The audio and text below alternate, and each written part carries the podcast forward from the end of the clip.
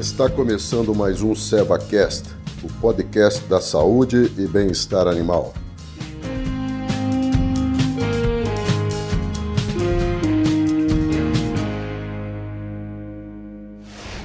Olá, sejam todos bem-vindos. Eu sou o Marcos Malaco, médico veterinário e gerente técnico de, bovina de, é, de bovinocultura da Selva.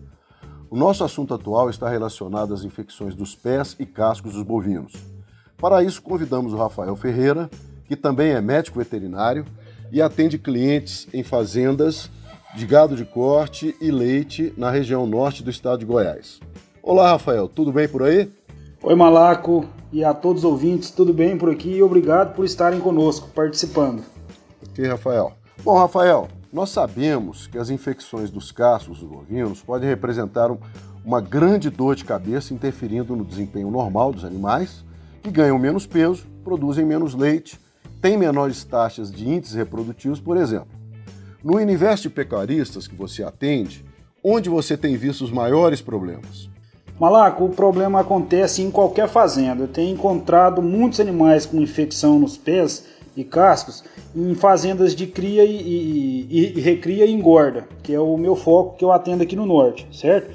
O problema também é importante nas fazendas leiteiras, principalmente em vacas de alta produção. Né? Ok. É, Rafael, e ao seu ver, que, por que, que esses problemas acontecem? Malaco, os fatores que, que levam ao aparecimento desses problemas são vários, certo? É, pisos é, mal concretado, com algumas falhas, é, pastagem com muitas pedras, a própria sodomia entre os animais, né? É, pé de coxo de, ou, ou também pé de bebedor é, que tem muito barro, lama, esse tipo de coisa, cocheira mal aterrada, o pessoal às vezes coloca muita pedra e aí fica cortante, né? Então assim, vai ferindo os pés dos animais e aí acaba acarretando problema, né?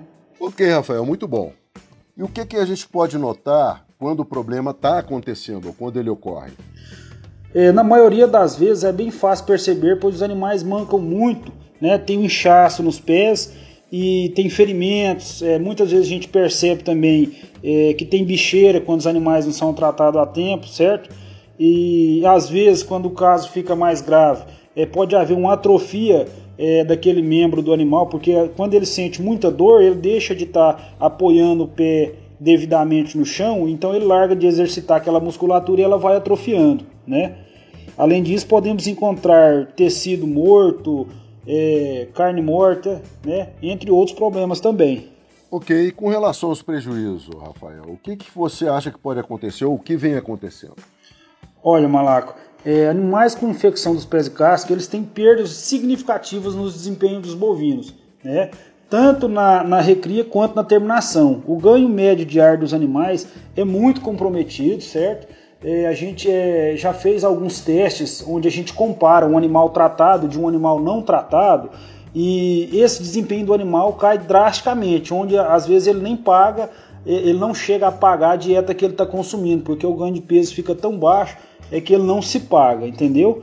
É, e as consequências desses fatores é um menor consumo de alimentos que vai refletir diretamente no ganho de peso, é, ou então os animais abatidos, eles jogam a média de peso final daquele lote para baixo, por exemplo, você matou um lote de 100 animais e foi 10 animais com problemas de casco, então esses animais eles têm um peso final é, de uma margem significativa abaixo, onde assim, ele prejudica todo um lote por causa de uma pequena quantidade de animais, né?